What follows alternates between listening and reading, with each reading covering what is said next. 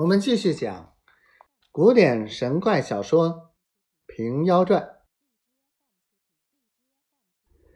等酒保煮熟了鸡，也剁做一盘，连酒送到，才去取碗盛饭，将一吃一天捧来问道：“哪一位用饭？”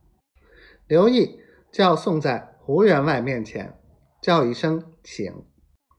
员外擎着饭碗在手，刚咽得一口，想着家中妻女，眼睁睁做指望，如今却空手而回，我便有这碗饭吃了，他们的饭还不知在哪里。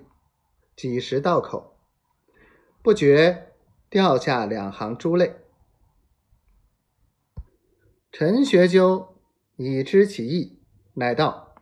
当初是我多嘴的不是，带累员外将财买气，也不相信弥家是这样的人。对着刘毅道：“你家家主公幼年与我相交，如一个人，百事与我商量，有仁有义。今日纱帽上了头，叫声老爷，就似阎罗王面前重换个人身一般。”连肚里的心肝五脏都变过了。刘毅道：“黄河尚有澄清日，岂可人无得运时？员外暂时落寞，终有好日。妾请吃个饱，却又理会。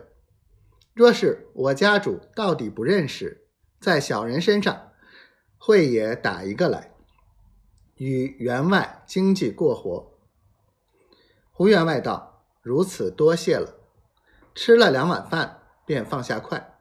刘毅道：“再请用些。”员外道：“多了些酒，便吃不得了。”刘毅看着陈善道：“既不用饭，还劝杯酒吗？”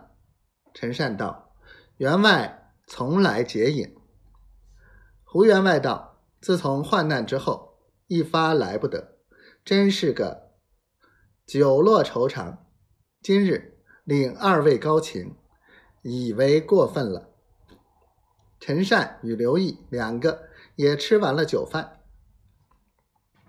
陈善便立起身来，在袖里摸出三百文铜钱，把与员外道：“这一串钱胡乱拿回家去，买顿点心，只恨穷交毒，不能十分加厚。”刘毅换酒保，汇过了钞，还剩的一百多钱，也送与胡员外，说道：“小人却轻谢了，聊当一茶之敬。”胡员外想着家中苦楚，又见他两个都出于至诚，只得受了，作揖称谢。